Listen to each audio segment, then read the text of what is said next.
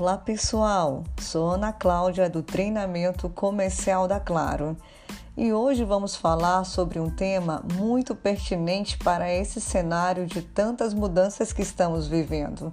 Vamos falar das metodologias ativas de aprendizagem. Inicialmente, eu gostaria de fazer um convite para que vocês reflitam sobre as escolas de antigamente e sobre as escolas da atualidade. Será que elas mudaram muito? Bem, o que nos vem é o cenário do quadro negro, do giz, do professor escrevendo de costas para os alunos, um cenário em que esse professor era considerado sempre o detentor de todo o saber e o aluno permanecia apenas no papel de passivo.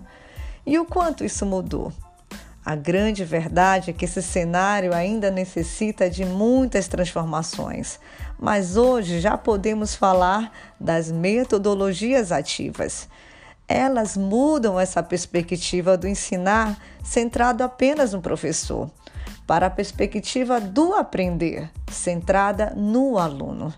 É isso mesmo, o aluno passa a ser o grande protagonista desse processo de aprendizagem. Cabe a ele se engajar na busca pelo conhecimento e assumir responsabilidades em relação à sua aprendizagem. É claro que a proatividade e o entusiasmo do aluno farão toda a diferença no resultado final. O professor deve ser um facilitador desse processo, deve ser um grande mentor ao invés de ser o único detentor do saber. Vamos lembrar que esses novos alunos, também conhecidos como nativos digitais, já nasceram conectados e vivem uma realidade em que o incentivo é totalmente voltado ao dinamismo e o desenvolvimento de habilidades. Mas quais são os tipos de metodologias ativas e como aplicá-las em sala de aula? Existem diferentes tipos, mas hoje iremos falar da gamificação. A gamificação consiste em levar para a sala de aula, presencial ou online, a mecânica dos jogos para gerar mais engajamento, dedicação e prazer nas atividades. Ela tenta tirar vantagem dos desejos naturais do ser humano que são aflorados durante um jogo é que na busca pela vitória e sucesso, o ser humano trabalha competição, conquista, status, colaboração.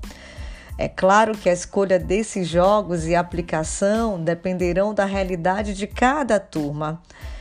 Trabalhar com a gamificação nesse atual cenário de aulas e treinamentos online é fundamental para manter a turma muito bem engajada. Gostaram da gamificação? Ficaram curiosos para conhecer as demais metodologias?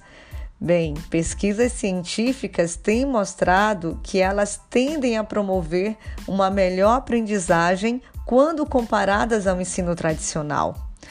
Eu tenho certeza que vocês ficaram curiosos e quem sabe eu retorno falando mais sobre elas. Bem, muito obrigada e até a próxima.